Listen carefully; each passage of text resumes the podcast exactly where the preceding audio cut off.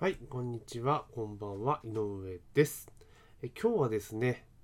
実績のお話をさせていただきたいというふうに思っております。よろしくお願いします。えよくですね、えー何をやるにも、いや、実績がないと、とか、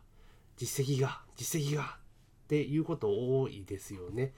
え特に、えインターネットビジネスっていう世界でいくと、まあ、実績っていうと何かってなると、稼いだ額っていうところにすごく着目される方が多いと思いますし、まあ、そう思われてる方は非常に多いんじゃないかなと思います。まあ、現に私もですね、そう思っていました。うんただ、あの、単純にですね、稼いだ金額っていうところにえフォーカスをしてしまうと、やっぱり視野視点が狭くなってしまうんですね。で特に、まあもちろんですね、たくさん稼いだらいいよっていうのはあるんですけれども、ただ、あの、多くの人にとってですね、その額、稼いだ額っていうところが、例えば、じゃあ、えー月100万円稼ぎましたよとか、30万稼ぎましたよっていうのはいいんですけれども、あんまりピンとこないんですよね。あ、うん、稼いだんだ、ふーん、みたいな、ね、すごいな、みたいな感じなんですよ。まあ確かにすごいと思うかもしれないけれども、リアリティがなんかあんまりないんですよね。じゃあ、えーどういう実績だったら、おーなんかすげえって思わすことができるのかっていうところなんですけれども、例えば、その、今よく言われているのが、Kindle あるじゃないですか。Amazon の Kindle。電子書籍ですよね。あれの1位ってどうですか？そのジャンルの Amazon ランキング1位って。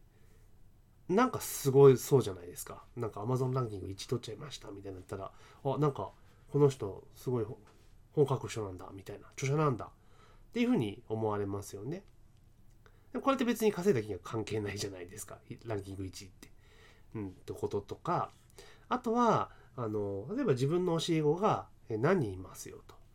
まあ、教え子が稼いだ数がどうじゃこうじゃっていうのもいいんですけど、それってあくまでもインフォビジネスの世界、ネットビジネスの世界ですけれども、例えば自分のこう、自分は講座をやっていますと。で、その受講生がこんだけいますよ、みたいな。100人いますよって言ったら、なんか、あ、すごい、この、その、100名教えてるんだったら、まあ、その道のなんか、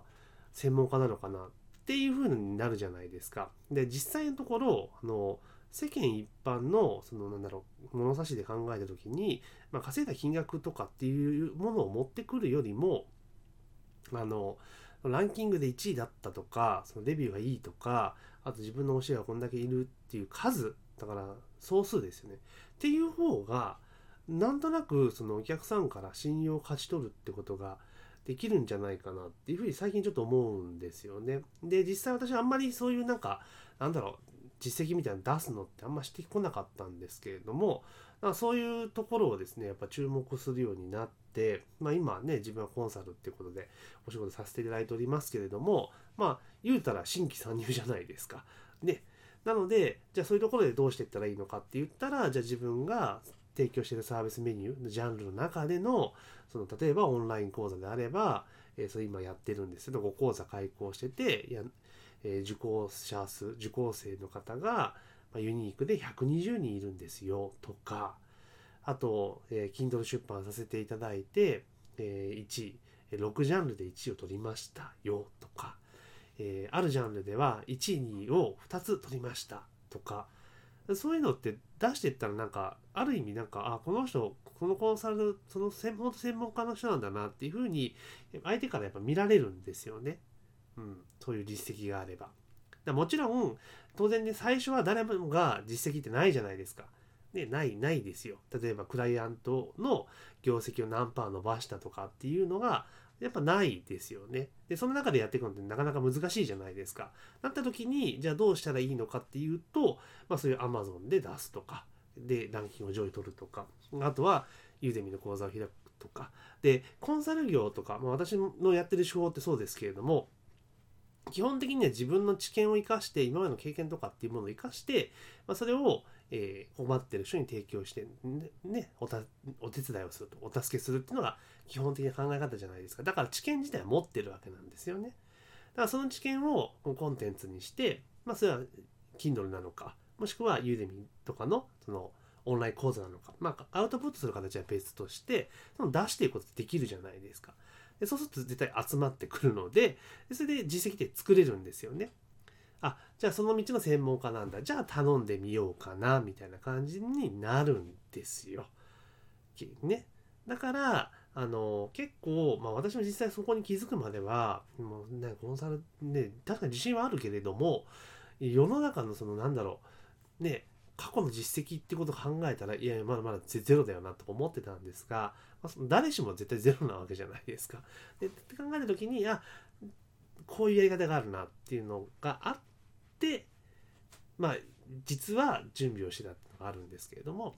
でまあ、そんな形で、まあ、Kindle とか Udemy とかそういったものの、えー、ランキングとか、えー、受講者数の受講者数の数とか、まあ、そういったところをですね実績の一つとして捉えて、え、進めていくとですね集客活動が非常にしやすくなるんじゃないかなというふうに、え、思っております。